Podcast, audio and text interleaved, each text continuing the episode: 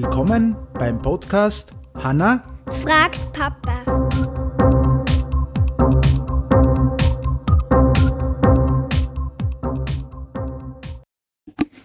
Hallo? Hallo?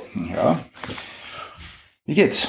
Gut? Gut. Ja, dann, was ist deine Frage heute? Warum ist in den Scheiben von Flugzeugen immer ein kleines Loch?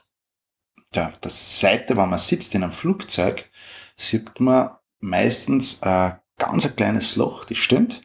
Und das kann man eigentlich ziemlich schnell finden, ist meistens unten, habe ich immer die Erfahrung gemacht. Und dieses kleine Flugzeug äh, gibt es einen Grund, ähm, hat aber ein, das ist aber gar nicht gefährlich, sondern das kleine Loch handelt sich um ein sogenanntes Atmungsloch. Und die Atmungslöcher sind vor allem in der Luftfahrt extrem wichtig, um die Druck, der auf den Scheiben das Flugzeug lastet, wenn sie an Höhe gewinnen, auszugleichen. Das heißt, ein Flugzeugfenster besteht aus drei Scheiben, eine ganz außen und die beiden inneren Scheiben sind mit der Verkleidung im Inneren eingelassen. Und zwischen den inneren und der äußeren Scheibe entsteht dadurch äh, ein kleiner Hohlraum. Und damit dieser Hohlraum, also der Druck zwischen den Kabinen und den Außenfenstern während eines Fluges ausgeglichen werden kann, ist das Loch notwendig, also das Atmungsloch. Würde man dieses Ventil oder Loch weglassen, würden die Fenster ab einer gewissen Höhe zerbersten, zerbrechen kaputt sein.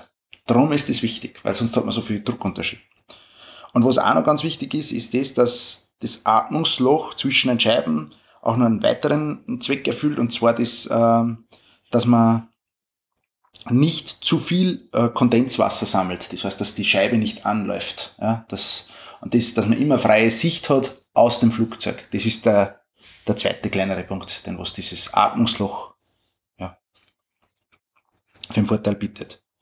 In diesem Sinne sagen wir schon wieder schöne Woche und tschüss mit Ü und ciao mit Au.